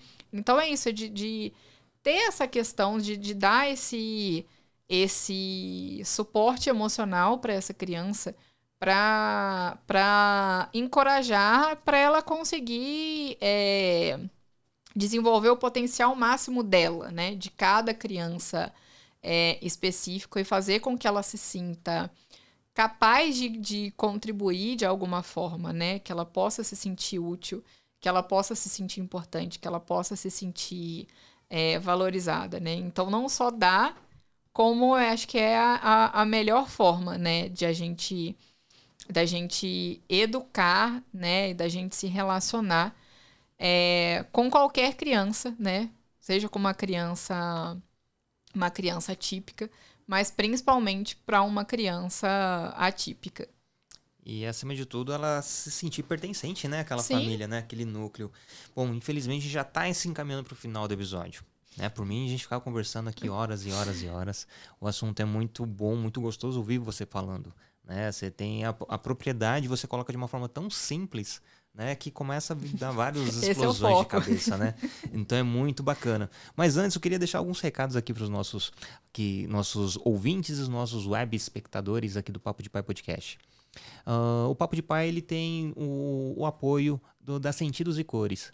A Sentidos e Cores é uma loja que presta serviços através de brinquedos e artigos voltados para crianças atípicas. Mas não apenas para crianças atípicas. Crianças típicas também têm todo o, o, o conteúdo para poder brincar, brincar com esses brinquedos, porque são brinquedos funcionais, brinquedos seguros, que não vão causar nenhum tipo de alergia. Então convido todo mundo a conhecer mais sobre a Sentidos e Cores através do site sentidosecores.com.br e no Instagram, arroba Sentidos e Cores. E também falar que temos aqui o apoio master da, do, do Amor em Pote, que faz geleias e doces artesanais. Ela é de São Sebastião, mas a gente vai ganhar o mundo ainda. Ó, Com certeza. Aquela, aquele presentinho de ah, sempre. Ah, muito obrigada. O presentinho de sempre, mas eu não ganhei a primeira vez. É porque no início, deixa, porque deixa eu contextualizar. O Amor em Pote ainda não era patrocinador, Carol. É, não acreditava no nosso projeto ainda no início. Mentira, eu fui a primeira Gente, a acreditar. caso de família aqui rolando. No... então, no, no estúdio. Convido todo mundo Muito a conhecer obrigada. o Amor em Pote. O Amor em Adoro, Pote. gente. Oh, é uma maravilha. Arroba Amor em Pote e Amor em Pote com dois vezes no final, lá no Instagram. E para quem não sabe, o Amor Pote é minha esposa que faz. Por isso que eu falei que tava rolando um caso de família aqui no, no negócio do patrocinador, gente. Mas eu vim logo no começo, como era o, acho que praticamente o inaugural, né? O primeiro foi, que foi, foi sim, externo. Sim. E aí não tinha patrocínio ainda, não ganhei geleia. E porque o Niltinho tinha esquecido também. Deixa eu ver aqui. Ai, que delícia! De maracujá. Ai, que delícia, que linda! É, é, porque não sei se é porque não vai dar para pegar na câmera, gente. Acho que não dá para pegar, mas ela é toda E é natural, tá? Sem é, açúcar. Caroça, tá dando para ver? Ai, adorei. Eu adoro geleia, gente. Maravilha, adorei. maravilha. Vou botar aqui dentro da bolsinha de novo. o iogurte fica uma delícia, viu? Hum, só adora. E se você tem uma marca, tem um produto que quer patrocinar a gente aqui, entre em contato que vai ser muito, muito legal poder divulgá-los e ter os seus produtos aqui com a, com a gente também. Bom, Agora, aqueles pedidos de sempre. Agora, esses são de sempre mesmo. Eu, eu peço a sugestão de, de conteúdo: livro, série, filme, vale alto jabá também. Fique à vontade. É, vou começar pelo Alto Jabá, então, né? Mas uhum. só lembrando o pessoal aqui, né? É, lá no Psicomaternando, eu sempre falo, né? Do... Tem essa mescla, né? Da psicopedagogia com a disciplina positiva, né? O Psicomaternando, ele começou mais sobre psicopedagogia, né? Quando eu criei, era a ideia de, de trazer conteúdo sobre desenvolvimento infantil. É, de uma forma descomplicada, né? Então, assim, eu fico feliz quando as pessoas falam, não, eu gosto da forma que você fala, porque você fala de um jeito simples, porque essa é a. Esse intuito, é o né? foco, né? né? Esse é o intuito. Justamente por essa dificuldade que as pessoas têm de ter uma informação embasada. E eu sei que, por exemplo, para mim, que, que sou que sou especialista, algumas coisas são difíceis, algumas coisas eu fico lendo, eu falo assim, gente do céu, isso é coisa de, de maluco para uma pessoa, pro, vamos dizer assim, para o consumidor final, vamos dizer assim, isso vai ficar mais complexo ainda, né? Então a ideia é justamente essa, de pegar aquele artigo acadêmico ali que eu li e, e, e transformar ele de alguma forma que, que ele fique acessível, né? Para que a pessoa entenda aquilo ali e consiga colocar em prática, né? Então ele começou com, mais como é, com o foco de desenvolvimento infantil, mas foi na época que a disciplina positiva entrou na minha vida, né? Meu filho tinha dois anos, pelas necessidades justamente de eu me desconstruir como pessoa, largar essa educação tradicional, é, largar essa educação que muitas vezes eu era violenta com meu filho. E aí ele acabou é, fazendo parte também, né, do psicomaternando. Então, eu sempre trago essa, essa mescla, né? Ultimamente, principalmente, eu tenho tentado dividir esse foco, porque às vezes fica mais em um e mais no outro, tentando dividir esse foco entre a disciplina positiva e, os, e essa parte né, de, de neurodesenvolvimento, de desenvolvimento infantil. Mas, assim, eu até pensei, né? Eu falei, tem muito conteúdo bacana nas redes, né? Mas, assim, é, para trazer sugestão, acho que mais ligada a esse tema, né? Para a gente se aprofundar é uma pessoa que eu conheci assim há pouco tempo, fiz uma live com ela no começo desse mês. É, e que eu achei sensacional, porque assim, a gente tem muitos perfis de autistas, tem muitos perfis de profissionais, até, sei lá, centenas de vezes muito mais gabaritados que eu nesse, nesse tema. Mas uma pessoa que eu acho que vale muito a pena todo mundo conhecer é a professora Lucieles. Acho que é Lucieles Magalhães, o sobrenome dela. O arroba é Lutributeia. É, e assim, é, é uma potência muito grande. É uma mulher negra, é, nordestina, autista, mãe de três autistas, que é professora, é, tá fazendo mestrado em educação.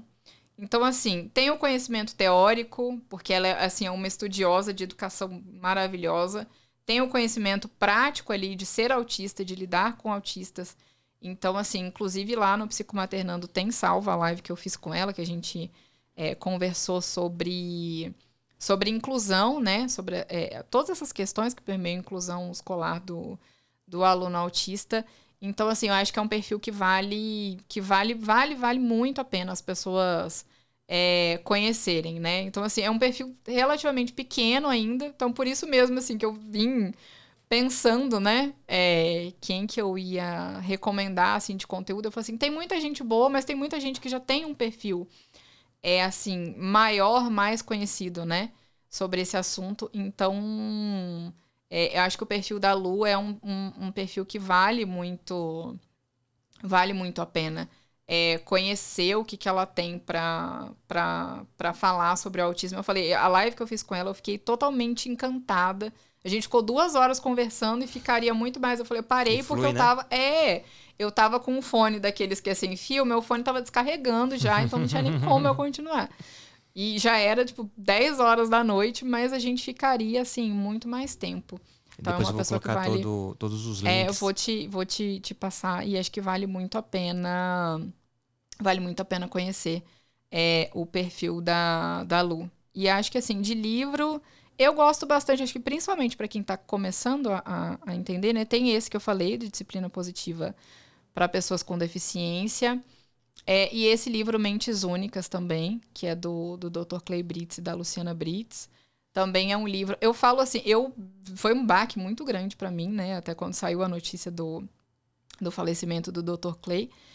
É, pela contribuição que ele trazia de estudo do autismo, mas eu falava assim que ele era uma referência para mim, até nesse modo de, de transmitir a informação, né? Eu acho que ele conseguia, ele tinha esse dom de pegar a informação é, muito complexa e transmitir de um modo muito facilitado, né? Então, assim, fiz vários cursos com ele na, na Neurosaber. Eu acho que boa parte do que eu sei sobre, sobre transtornos vinha do, dos, dos conhecimentos dele, né? Então, assim, era um espelho para mim dessa forma de de passar é, informação de qualidade, de passar informação embasada é, de uma forma simples, de uma forma que fosse prática, que as pessoas conseguissem entender.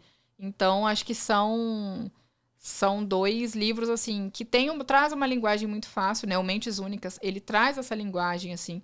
É, então tra traz muito conteúdo importante de como é que você vai identificar é, os prejuízos que isso pode trazer na vida no dia a dia, os prejuízos que traz na escola, as terapias que são necessárias, né, que, que podem ser importantes, toda essa parte de, de inclusão social, de inclusão escolar, de uma forma assim muito simplificada. Então acho que é um bom um bom ponto de partida para quem quiser conhecer mais. Maravilha. Agora eu, eu, eu, te provoco a pegar seu celular, mandar um WhatsApp ou um, um direct. Meu celular nem tá aqui, gente. Tá lá com o marido.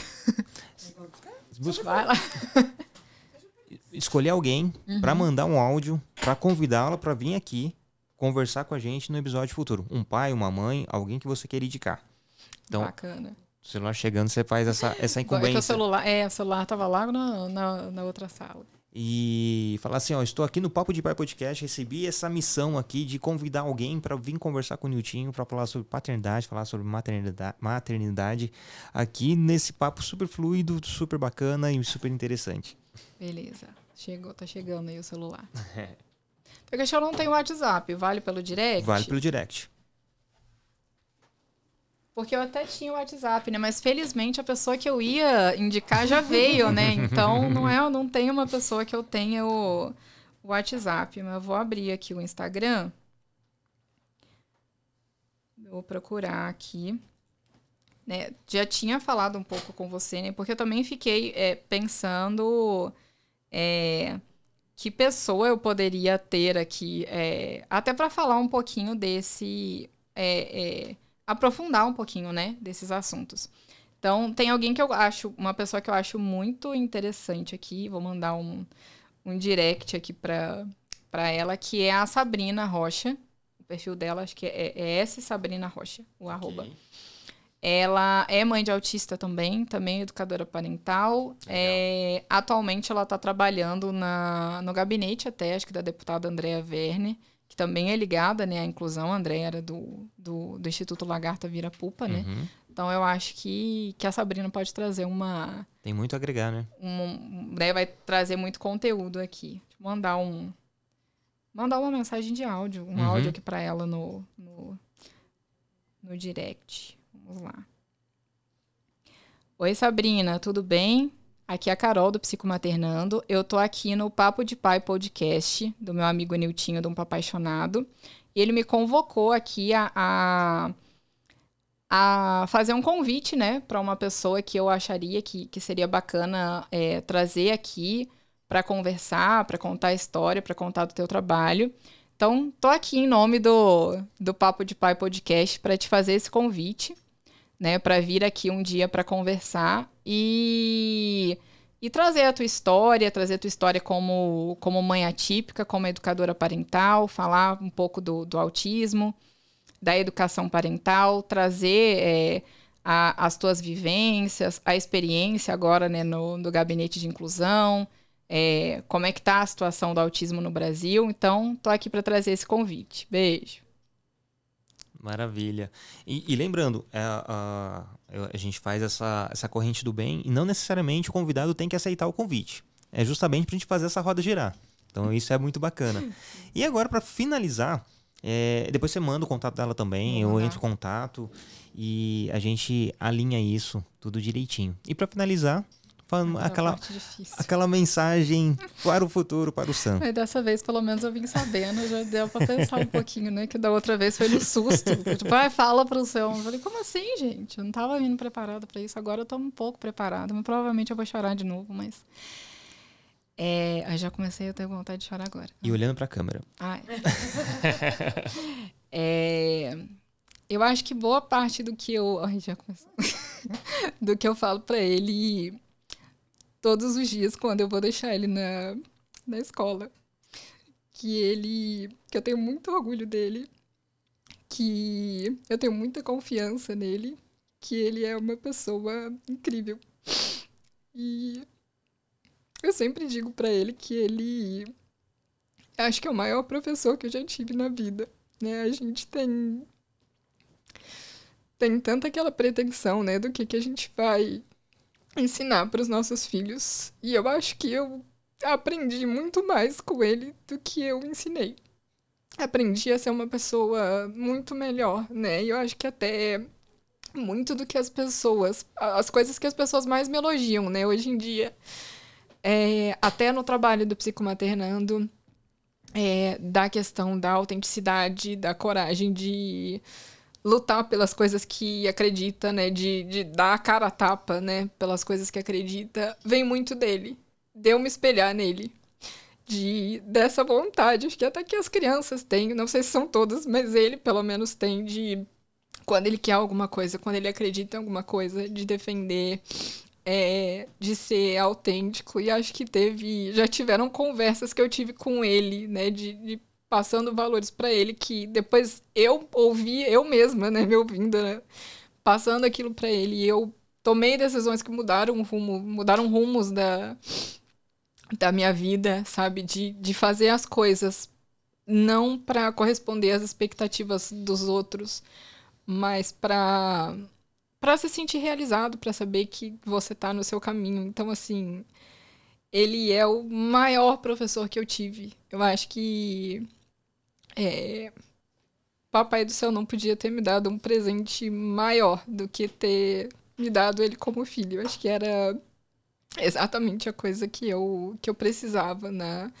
na minha vida, assim, para para chegar em muitos rumos, sabe? Para despertar muita coisa. Então é isso. Amém. E, e, e tenho certeza que todo esse, esse carinho é recíproco, né? Ele tem todo esse amor, essa essa admiração por você e, e, e, é fato, né? O pouco que eu, que eu convivi com ele nesses minutos de, de, antes de gravar, eu percebo o carinho que tem. Então, fico muito feliz. E essa, essa parte é emocionante mesmo. Fique tranquilo. A gente tenta ensaiar, mas não, não quando começa a falar já já chora. E é isso, gente. Aqui a gente vai terminando nosso episódio. Fico muito feliz de vocês terem aqui. Já compartilha, já comenta. Vai lá no arroba psicomaternando, já deixa o coraçãozinho pra Carol. É, se gostou do, do, desse conteúdo, é relevante, chama lá no inbox depois, lá no direct, para trocar mais figurinhas. Se você tem dúvidas também, fique à vontade. E compartilhe esse episódio. Tenho certeza que quanto mais pessoas conhecerem o trabalho da Carol, não apenas o trabalho da Carol, a maneira do que ela fala, é, trazer luz a toda essa questão do autismo, a questão da disciplina positiva e alinhando as duas coisas é fundamental, tá bom? E é isso, gente. Beijo grande no coração, tamo junto e até mais. Carol, gratidão. Eu que agradeço pelo convite. Amém. Tô, tô, tô sempre, é só chamar que eu tô aqui. Tá certo. Vou- Ah, vai ter umas parte 3, parte 4 fácil. E é isso. Até a próxima, gente. Tchau, tchau.